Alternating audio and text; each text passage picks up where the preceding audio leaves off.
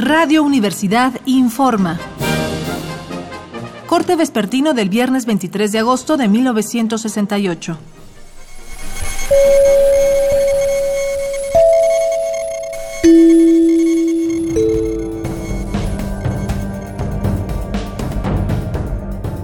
Esta tarde se realizaron numerosos mítines relámpago en zonas fabriles de Tlanepantla, San Bartolo Naucalpan, Pantaco y La Merced.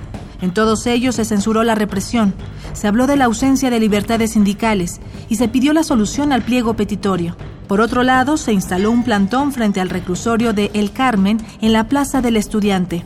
Su propósito, obtener la liberación de Guillermo Domínguez Viveros, este último es un ex policía detenido el día de ayer por solicitar en el Zócalo, con una pancarta y acompañado de su familia, la moralización de la policía.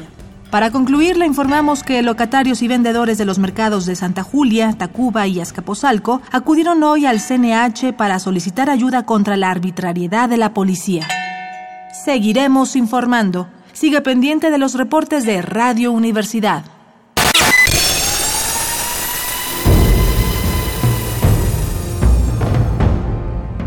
M68. 50 años del movimiento estudiantil.